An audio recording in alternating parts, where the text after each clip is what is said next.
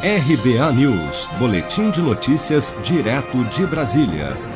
O presidente Bolsonaro encaminhou na tarde desta segunda-feira um marco legal das startups ao Congresso Nacional. Segundo o Palácio do Planalto, o projeto de lei promete incentivar novas empresas e melhorar o ambiente de negócios no país. Em vídeo publicado nas redes sociais, ao lado do ministro da Economia, Paulo Guedes, e do secretário de Produtividade, Emprego e Competitividade do Ministério da Economia, Carlos da Costa, Bolsonaro destacou que o Brasil é o quarto maior mercado digital do mundo. O Brasil é o quarto maior mercado digital do mundo. Temos evoluído muito nos últimos meses, mas queremos avançar mais ainda, facilitando o ambiente de negócio. Assim sendo, estamos assinando agora um projeto de lei que trata do marco legal das startups. É isso mesmo, da Costa? É isso mesmo.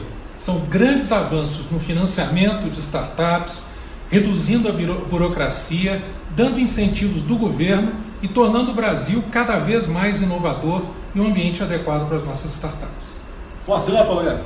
Pode assinar. É o Brasil entrando na revolução digital com toda a força. O projeto de lei propõe medidas para simplificar a criação de empresas de inovação, estimulando o investimento, fomentando a pesquisa e o desenvolvimento, facilitando a contratação de soluções inovadoras pelo Estado e regulamentando o ambiente regulatório experimental. Em nota, a Secretaria-Geral da Presidência informou que, com essas medidas, o governo pretende melhorar os índices de competitividade e inovação das empresas brasileiras, aumentando o número de novos empreendimentos, promovendo a geração de renda e emprego e oferecendo bens e serviços inovadores à sociedade brasileira. Você sabia que outubro é o mês da poupança?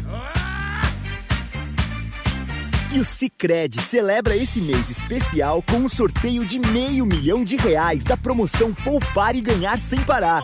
A cada cem reais depositados, você recebe um número da sorte para concorrer. Procure sua agência e participe. Com produção de Bárbara Couto, de Brasília, Flávio Carpes.